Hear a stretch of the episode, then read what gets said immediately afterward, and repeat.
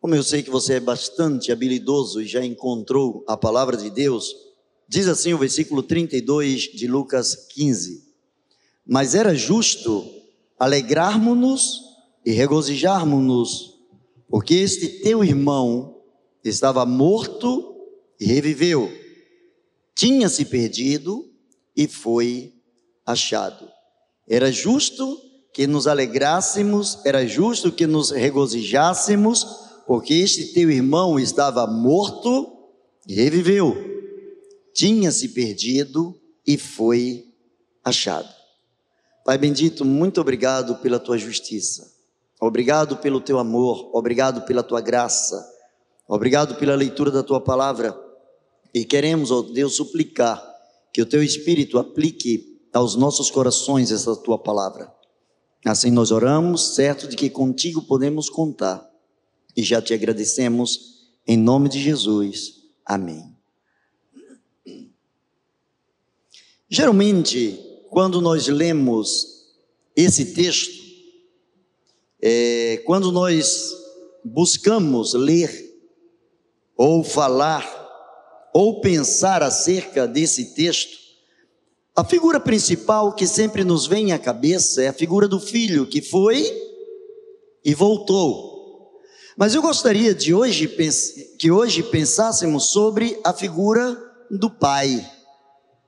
O pai que viu o filho partir e voltar, o pai que estava com outro filho que não partiu, mas que também eh, durante bom tempo esteve ali com o pai e que não havia se alegrado com a volta do seu irmão.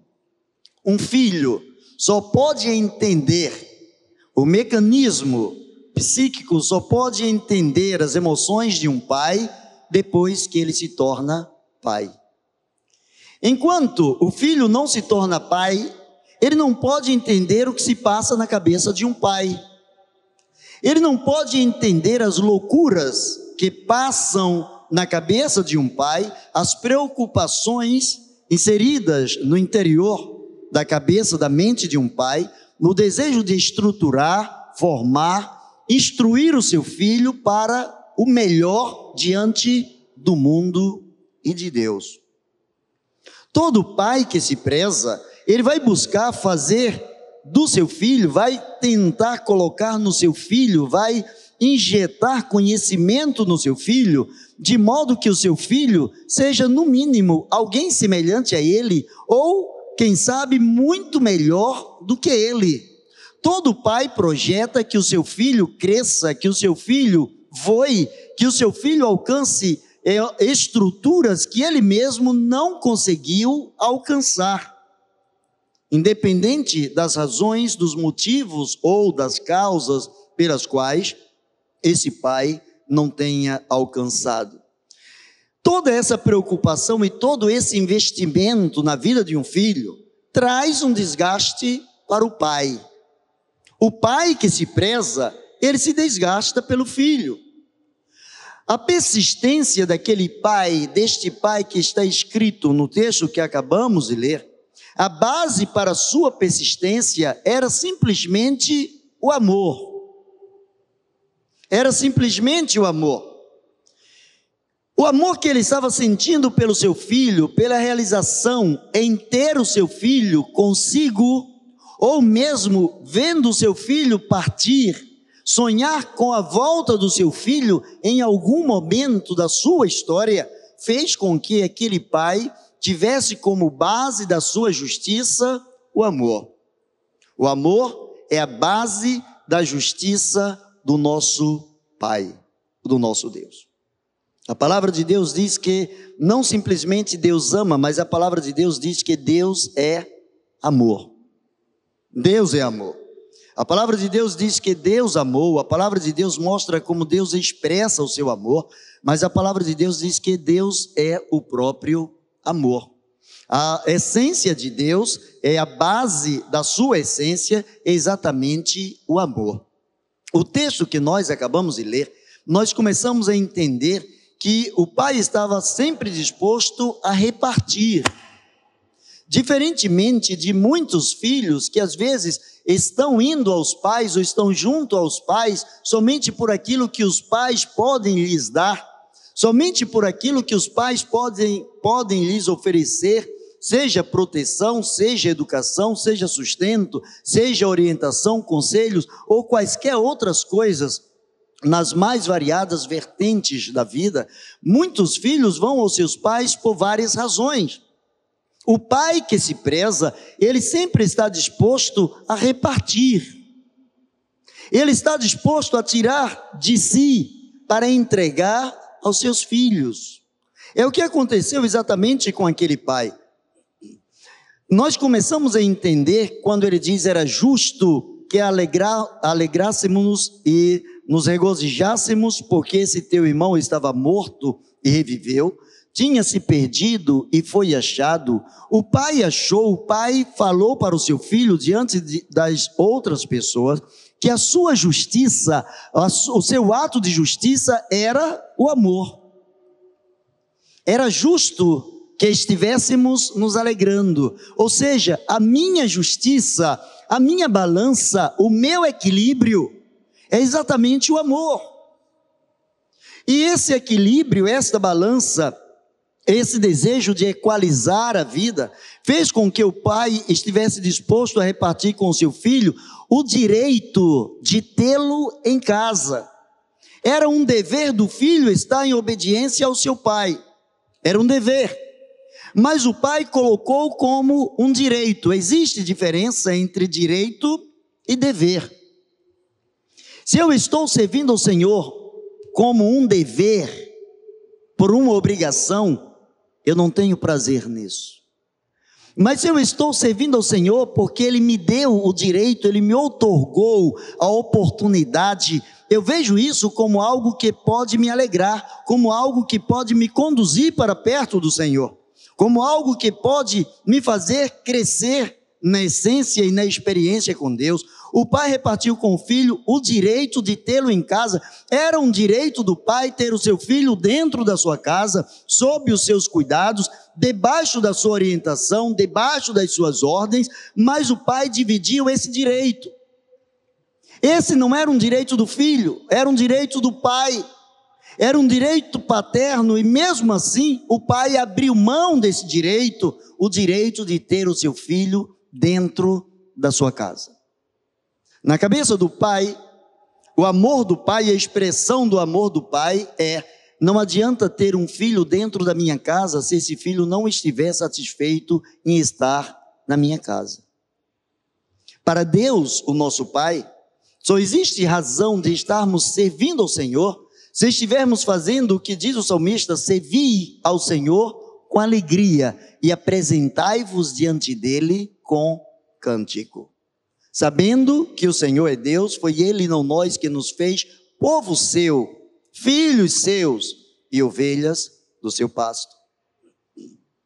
O pai estava disposto também a repartir todo o esforço do seu trabalho durante toda a sua vida.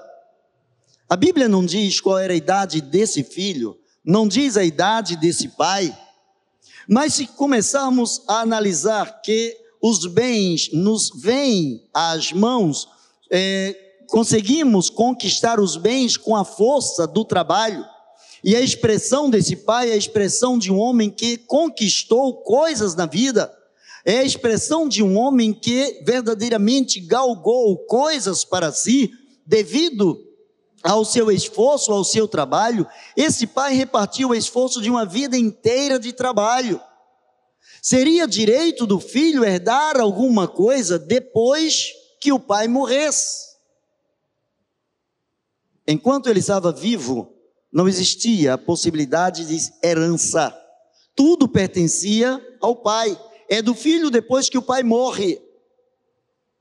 Só é do filho depois que o pai morre. Enquanto o pai está vivo, se o pai quiser fazer uma doação de tudo que ele tem, é dele. Ele tem é o direito de propriedade sobre os bens que ele adquiriu. E mesmo assim, aquele pai repartiu o esforço de, durante toda a sua vida, o esforço de um trabalho contínuo, ele resolveu dividir com seus filhos. O filho chega para ele e diz: Pai, dá-me a parte da herança que me cabe. Em outras palavras, um dia você vai morrer.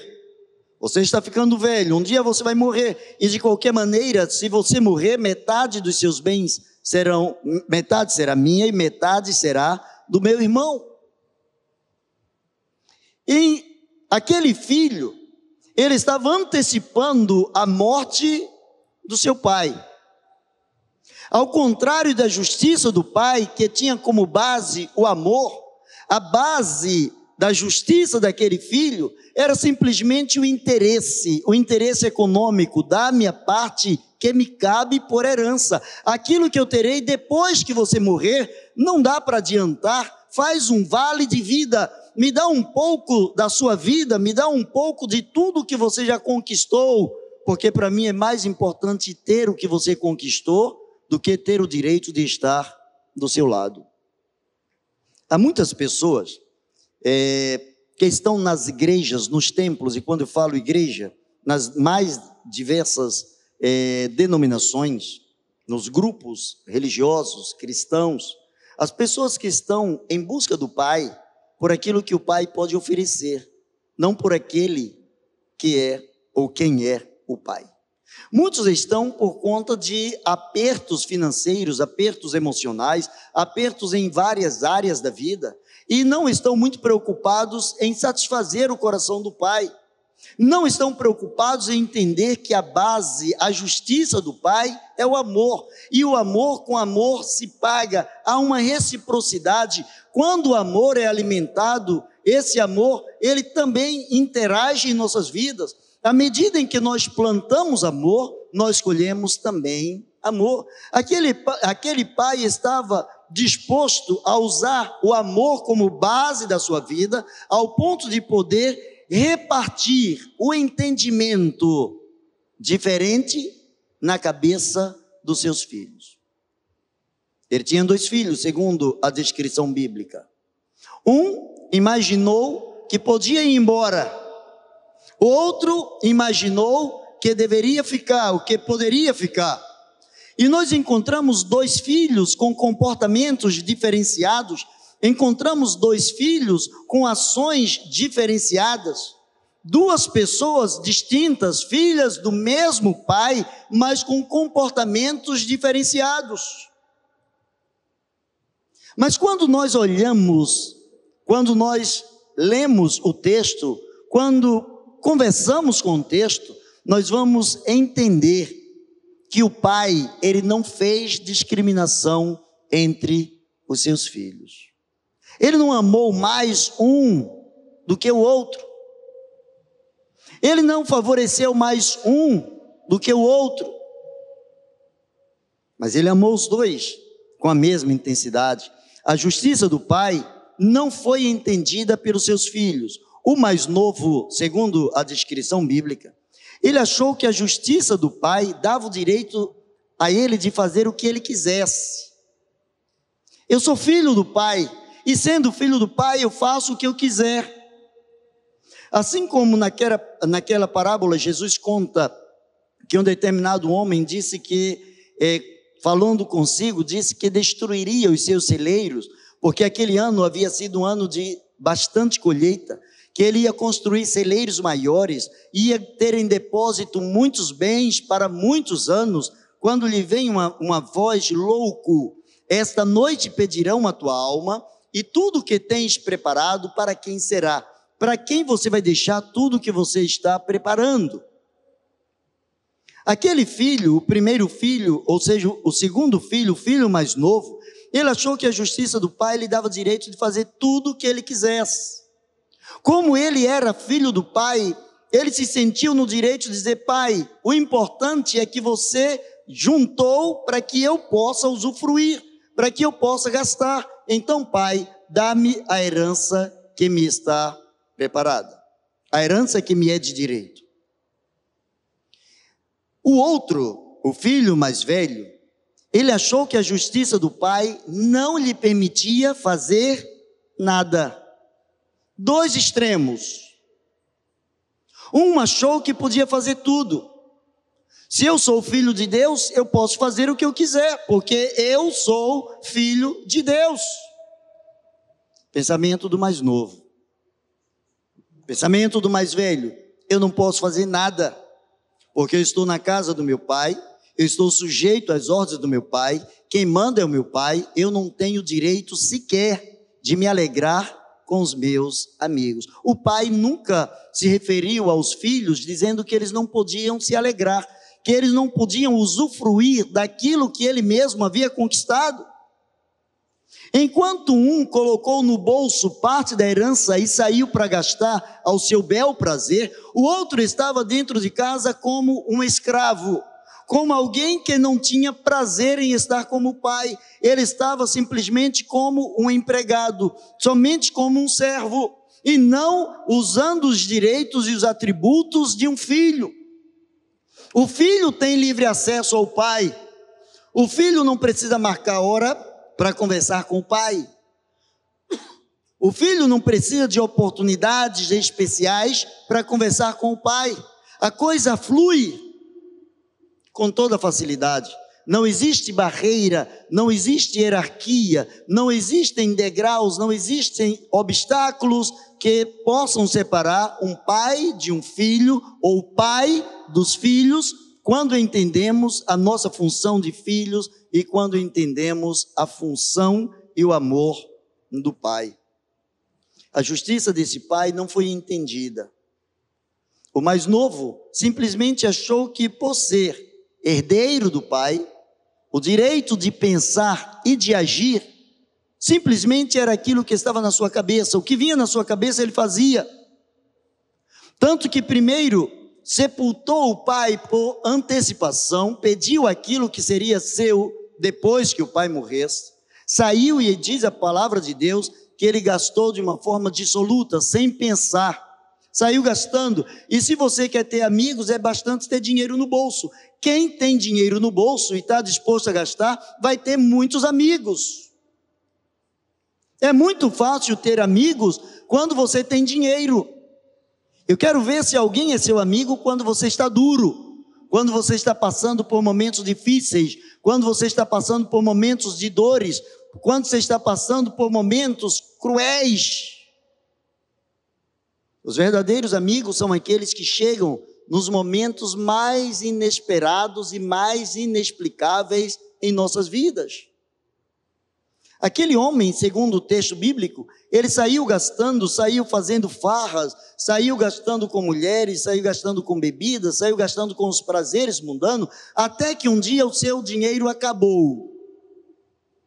Ele começou a entender que a justiça do pai era diferente da justiça que estava na sua cabeça.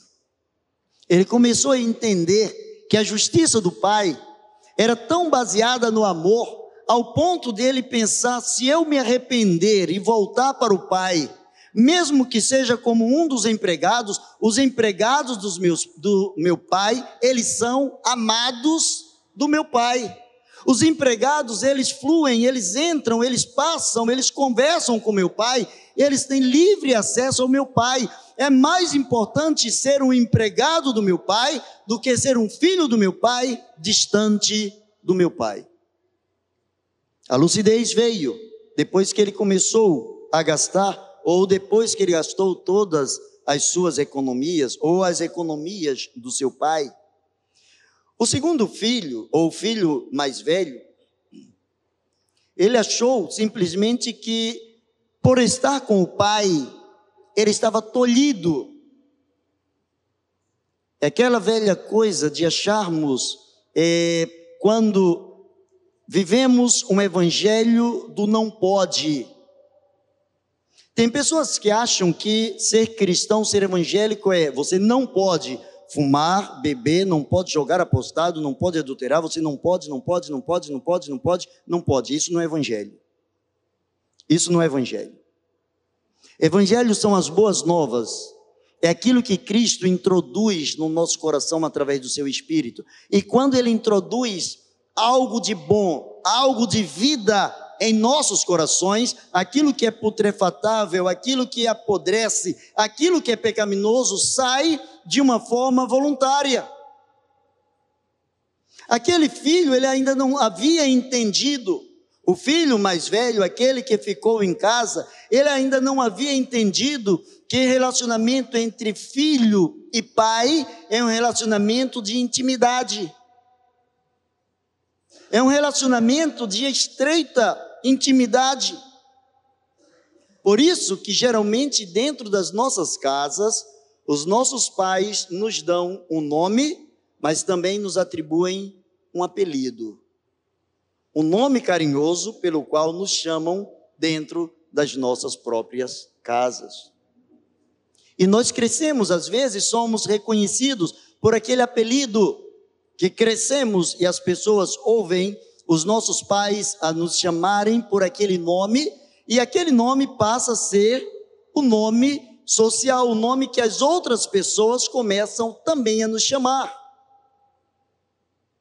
E isso vem de um relacionamento, de uma intimidade com o pai.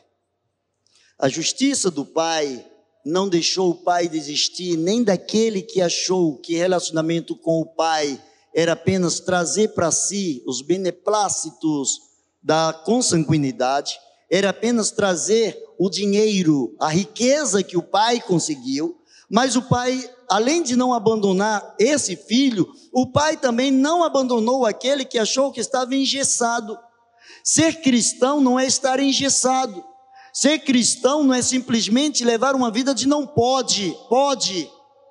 É uma vida de não deve, é diferente. Eu posso matar? Posso. Eu devo matar? Não.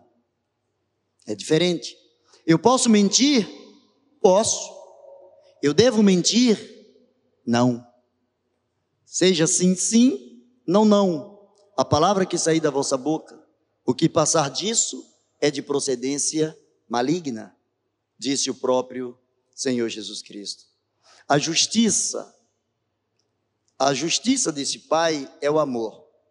Ainda que essa justiça não seja compreendida, a justiça do pai continua sendo o amor. Nós trabalhamos muito com a questão de honra ao mérito. Isso é natural do ser humano. Todos nós somos criados e somos educados para crescer, para disputar, para ganhar, para sermos os melhores. Quando há uma Olimpíada nas escolas, então os grupos, as classes, eh, os alunos se juntam em grupos especiais determinados e eles entre si disputam uma medalha, um troféu, disputam o primeiro lugar. Assim em todas as áreas da nossa vida. Hoje eu fiquei muito, é, muito feliz em saber que nós temos uma universitária, temos uma futura fonoaudióloga, né, também com a voz que ela tem, aí é fácil. Aí já era bastante ela cantar e já aprovariam ela sem fazer exame nenhum. Com a voz que Deus deu, já é fonoaudióloga desde o ventre da mãe. Parabéns, Deus abençoe. Quando nós encontramos, quando nós olhamos para as pessoas, quando nós olhamos para o ser humano que compete em todas as áreas da vida, às vezes nós entendemos que também com Deus há uma jogada de honra ao mérito.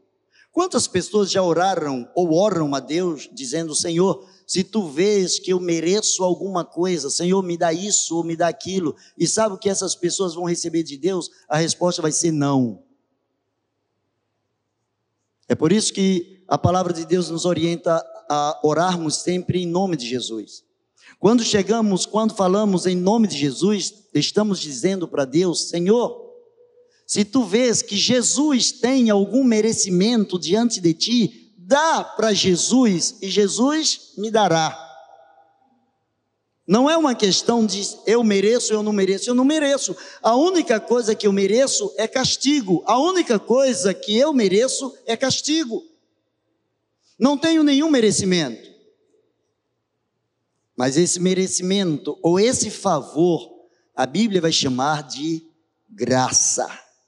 Essa base desse amor é, essa forma de justiça da parte de Deus é exatamente aquilo que a palavra de Deus vai chamar de graça. O pai ama ao ponto de deixar alguém livre para ir, e se um dia quiser voltar, o pai recebe.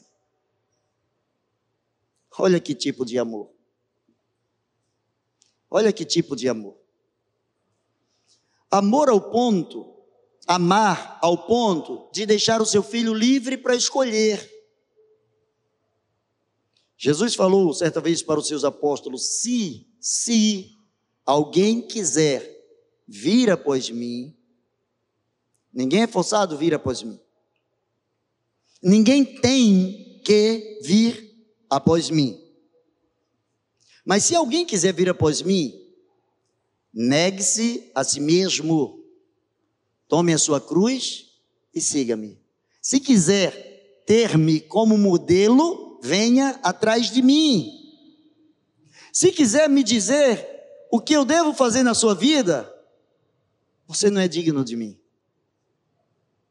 Se quiser estar me seguindo, mas dentro dos teus próprios parâmetros, você não é digno de mim. Quem quiser vir após mim, atrás de mim, seguindo as minhas pisadas, negue-se a si mesmo, tome a sua cruz e siga-me. Quando o pai olhou o filho pedindo parte da herança que seria sua, conforme eu falei aqui no início, a Bíblia não fala quantos anos tinha esse pai se a projeção de vida desse pai era longa, se era curta. Não disse esse pai estava doente, não disse esse pai estava gozando de toda a saúde. Diz que o filho o interpelou dizendo: aquilo que será meu, eu quero antecipado. Eu quero, antes de você morrer, eu quero aquilo que será meu por direito. E o pai, sem saber se o filho voltaria, mas na esperança de que o filho voltaria, o pai deu tudo quanto ele pôde dar. Mas nunca perdeu a esperança de ter o filho de volta.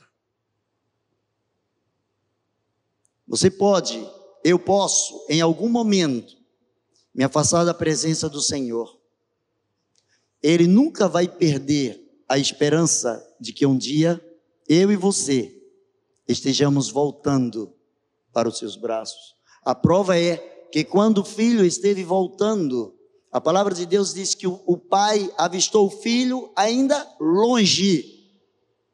O pai estava olhando para um caminho por onde, possivelmente, se o filho tivesse que voltar, um dia o filho traçaria aquele caminho, um dia o filho viria por aquele caminho, seria o único caminho para a casa do pai.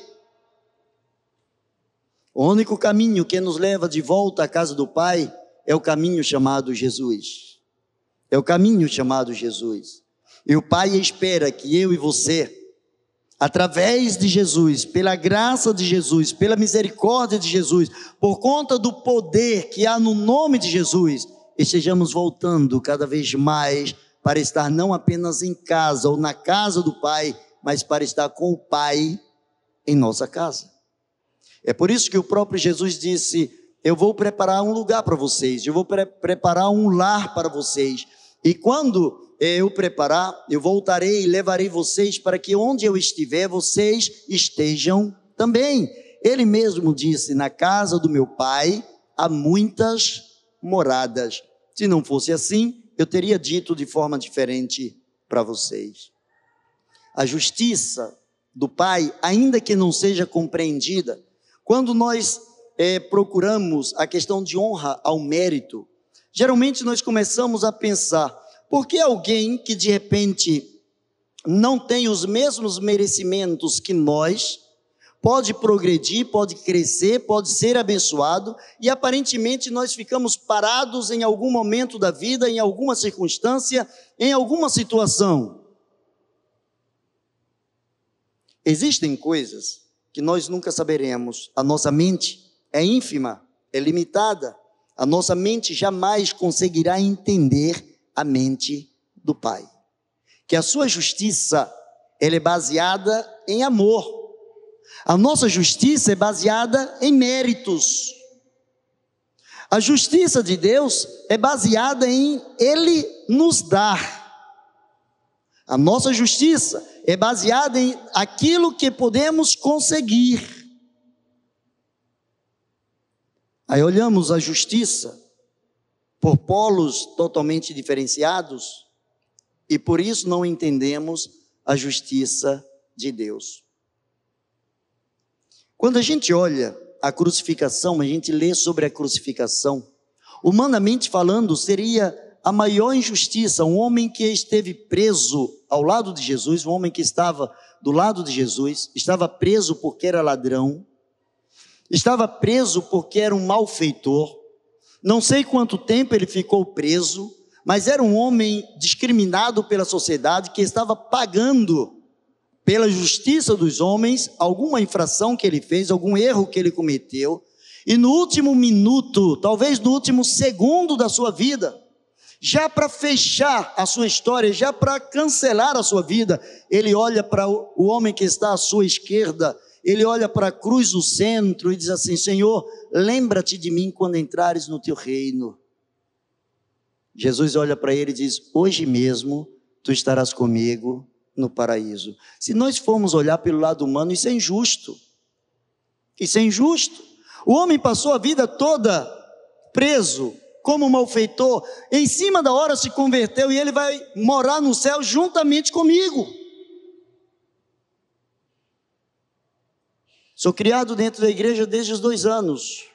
Se brincar, se apertasse mais um pouquinho, ia nascer dentro do berçário da igreja. Mas o que me leva à casa do Pai não é a minha justiça, é o amor de Deus. A base da justiça de Deus é o amor. Quando entendemos o amor de Deus, entendemos a base da sua justiça. A nossa justiça é diferente. Quando entendemos que a base da justiça de Deus é o amor, que Deus se revela em amor, que Deus repreende em amor, que Deus engrandece em amor, que Deus derruba em amor, que Deus levanta em amor. Começamos a entender que a nossa justiça não é a justiça que Deus espera, não é o melhor que Deus espera, porque a nossa justiça é falha, ela é baseada naquilo que nós chamamos de honra ao mérito. Certa vez chegaram diante de Jesus com uma mulher pega em flagrante adultério. Em flagrante, flagrante adultério. Significa que haviam testemunhas visuais, pessoas que pegaram aquela mulher adulterando e levaram a Jesus. Aquela mulher não tinha nenhuma escapatória. Na lei estava escrito que os dois deveriam ser apedrejados, a mulher e o homem. Para começar, a justiça dos homens levou a Jesus apenas a mulher. Onde estava o homem? Ah, ele correu, ele fugiu. Então, por que não deixar a mulher escapar? A justiça dos homens é baseada na honra ao mérito. A vontade de matar, ela é intrínseca ao ser humano. Todos nós temos vontade de matar, todos nós. Todos nós temos vontade de matar, só que alguns não têm coragem de dizer. Alguns não têm coragem de dizer, mas todos nós temos coragem de matar. E é por isso que às vezes, mesmo na brincadeira, nós dizemos para alguém: Eu vou te matar, porque temos na nossa essência a vontade de matar, sim. Os protetores dos animais vão querer me matar agora. Mas quando eu vejo uma cobra, a primeira coisa que me vem na cabeça não é proteger a cobra, é proteger a mim mesmo. Ah, mas solta o bichinho que ele vai embora, ótimo. Se ele não passar na minha frente, ele vai embora. Mas se ele passar na minha frente, eu tiver com um pedaço de pau, com medo de ficar no lugar dele, ele vai primeiro. Isso é intrínseco. Os mais evoluídos que eu, os que estudaram um pouco mais, que abriram um pouco, um pouco mais, sai e deixa a cobra passar e diz tchau, vai com Deus. Eu não cheguei nesse grau de espiritualidade de mandar uma cobra embora. Ainda não cheguei nisso. E não sei se estou muito disposto a chegar lá, né? É melhor a cobra não passar na frente. Por via das dúvidas, é melhor ela confiar na justiça de Deus do que na justiça do Eduardo. Se a justiça de Deus tem como base o amor, É por isso que o pai explicou para o filho a razão de perdoar o filho rebelde. Olha o que o pai diz, versículo 32, que é o que a gente está tomando por base. Lucas 15, para quem chegou agora, 15 e 32 de Lucas. Mas era justo que tivéssemos alegria, que nos regozijássemos. Peraí, é justo nos regozijar, por quê, meu pai? Não porque o seu irmão errou, mas porque o seu irmão é meu filho. O seu irmão é meu filho. Seu irmão pode ser um assassino, ele continua sendo meu filho. Ele pode ser alguém que me matou por antecipação, continua sendo meu filho. O seu irmão pode ser alguém envolvido com todo tipo de desobediência, ele continua sendo meu filho. E o meu regozijo, a minha alegria, é porque o meu filho sentiu a minha falta. Essa é a base do amor. O meu amor foi compreendido, o meu amor foi correspondido. O meu filho saiu por onde ele quis, fez o que ele quis, errou da forma que ele quis. Mas ele descobriu que só na casa do pai tem o amor que ele precisa. Só na casa do Pai, só o Pai que está nesta casa tem o amor de que tanto o filho precisa. Aí ele diz assim: era preciso nos alegrar porque teu irmão estava morto. Teu irmão estava morto. O termo morte significa separação. Por isso que quando o espírito se separa do corpo, clinicamente alguém morreu. O seu irmão estava morto, ele estava separado. Separados de Deus, estamos mortos. E diz a palavra de Deus: Eis que todos se separaram, todos pecaram e todos necessitam da graça de Deus, todos precisam do amor de Deus. A base do acolhimento de Deus é o amor e não os nossos méritos. Não concordamos com os erros de ninguém. Como Deus não concorda com o nosso pecado. Mas a palavra de Deus diz que Deus continua nos amando do jeito como nós somos. Aquela mulher que fora levada a Jesus para ser apedrejada, Jesus não passou a mão na cabeça dela. Jesus não disse que era uma coitadinha. Jesus não disse, vamos abrir uma exceção. Jesus não disse, olha, liberem essa mulher já que não pegaram o homem.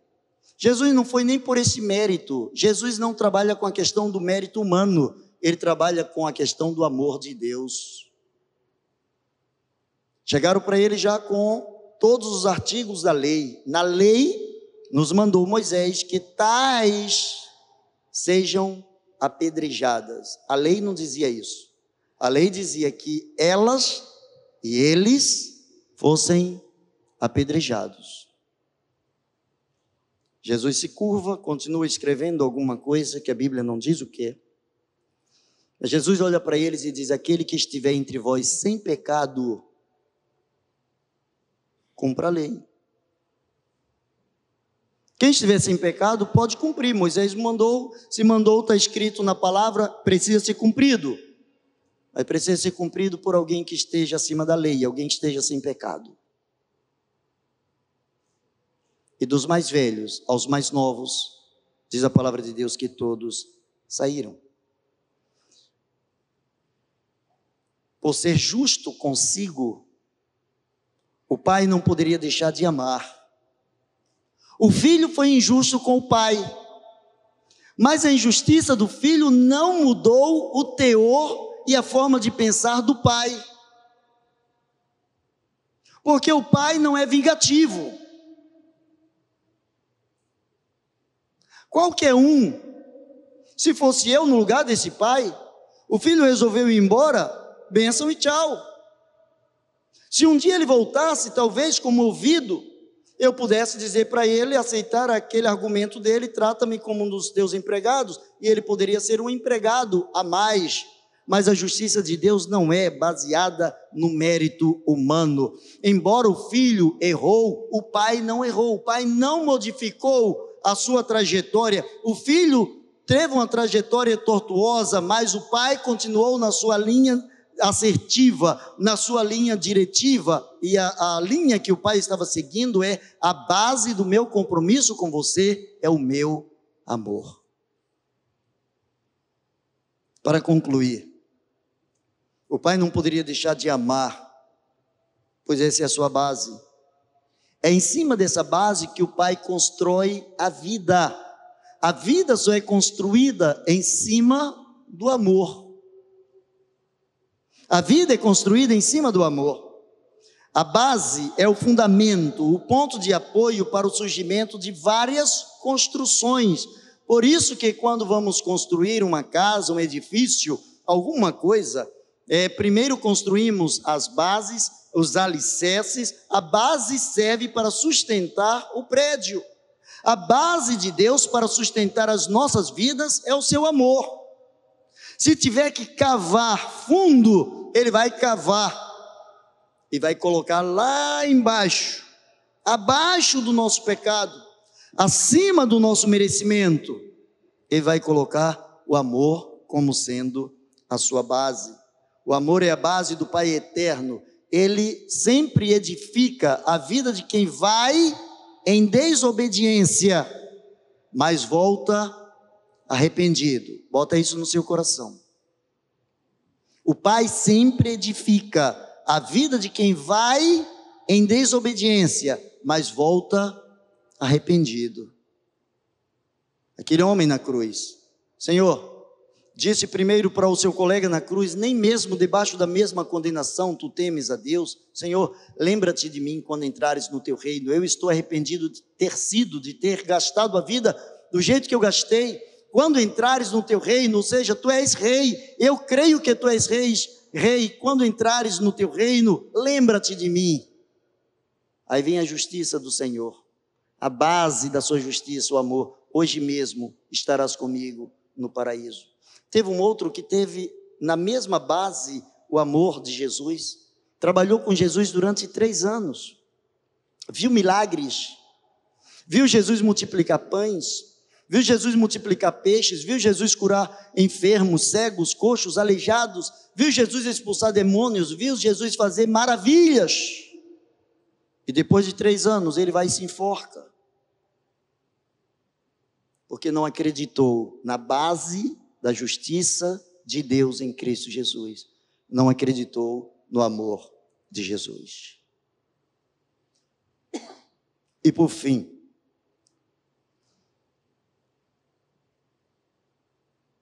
Quando o pecador vai em desobediência, volta arrependido, o Pai transforma o entendimento, até daqueles que já não sentem mais os seus erros, já não sentem mais a sua culpa, ou que culpam o Pai pelas suas inércias, culpam o Pai pelos seus defeitos. Quantas vezes atribuímos a Deus responsabilidades que são nossas, porque Deus não impediu isso ou porque Deus não impediu aquilo, porque Ele me deu uma coisa chamada de livre-arbítrio, através da qual eu posso optar em tudo na minha vida. Tudo na minha vida é uma questão de escolha, tudo na sua vida é uma questão de escolha, tudo na sua vida, na minha vida, passa por uma decisão. E o Pai não tem responsabilidade em cima das minhas decisões, que as minhas decisões são pautadas na minha visão. Se eu tiver tudo que o Pai me dá, eu posso sair e gastar. Essa é a minha visão. Eu tenho que ficar quietinho dentro de casa sem fazer nada, porque no dia que meu pai morrer, eu vou herdar tudo que o meu pai deixou. Também é uma visão errada. Quando ele chegou culpando o pai, pai, há quanto tempo eu te sirvo? E você nunca me deu um cabrito para fazer uma festa com os meus amigos. O pai diz: Você não precisa tomar aquilo que é seu. Você nunca fez porque não quis. Você não teve uma vida festiva porque você não quis. Que a sua visão foi uma, uma visão retrógrada, foi uma visão limitada. Você não viu no seu pai um amigo, você não viu no seu pai alguém que te amava, mas você viu no seu pai o que o seu filho, o que o seu irmão avistou, o que o seu irmão pensou em ser quando ele estava distante de mim. Eu vou dizer para o meu pai: Pai, eu pequei diante dos céus, pequei diante de ti, não sou digno mais de ser chamado teu filho, faça de mim como um dos teus empregados. Você me via apenas como um patrão e não como um pai. E não como um pai. O amor é capaz de cobrir uma multidão de pecados, diz a palavra de Deus. O amor é o fundamento que Deus usa para dizer a você que Ele não esqueceu de você. Deus não esqueceu de você. Deus não se esqueceu de mim. E a base, a certeza disso é o amor dele. Nada pode nos afastar desse fundamento, diz o apóstolo Paulo. Estou certo de que nem a altura, nem a profundidade, nem o presente, nem o futuro, nem nenhuma outra criatura pode nos afastar do amor, do amor de Deus que está em Cristo Jesus. Nada pode nos afastar do amor de Deus. Ele vai nos amar. Ele não vai aceitar as nossas falhas, os nossos erros, mas ele continua nos amando, que a sua base é o amor. O amor é a base da justiça do nosso Pai. É por isso que podemos clamar, Abba, Pai. É por isso que podemos chegar diante dele chamando-o de Paizinho. Podemos chegar diante dele com intimidade, sabedores de que nada nem ninguém nos afasta do amor que vem dele, não do nosso amor para com ele, mas do amor dele para conosco. A base da sua justiça é o amor. Baixe a sua cabeça e vamos falar com esse Pai. É hora de colocar diante do Pai seus sonhos, suas necessidades, seus pecados, suas dores, suas limitações. É hora de dizer para este Pai: Aba, Paizinho, me ajuda a entender o teu amor e me ajuda a te amar. Não na mesma intensidade, porque tu és o amor, mas eu quero pelo menos ter amor por ti. Maravilhoso Deus e eterno Pai. Sabedores de que nós somos limitados, somos, ó oh Deus, pecadores, embora lavados no sangue do Cordeiro mas temos nossas limitações, nós pedimos que, em nome de Jesus, abra o nosso entendimento de modo que possamos entender o teu amor, de modo que possamos entender que tu nos sustentas por conta do teu amor, e que o teu amor, ó oh Deus, é capaz de fazer qualquer situação, qualquer coisa para nos resgatar, para nos abençoar. Obrigado, Senhor, porque na nossa limitação e imperfeição, sabendo que nós não tínhamos condições de voltarmos para Ti, Tu nos enviaste o Teu Filho, e a palavra de Deus, a Tua palavra nos diz que Tu amaste o mundo de tal maneira que enviaste o Teu Filho. Muito obrigado pelo Teu amor. Obrigado porque Tu és o nosso Pai. Obrigado porque podemos chamar-te de Paizinho Obrigado pela intimidade que nos permites termos contigo. Te adoramos, Pai, e o fazemos em nome de Jesus, o teu filho. Amém e amém. Deus abençoe você.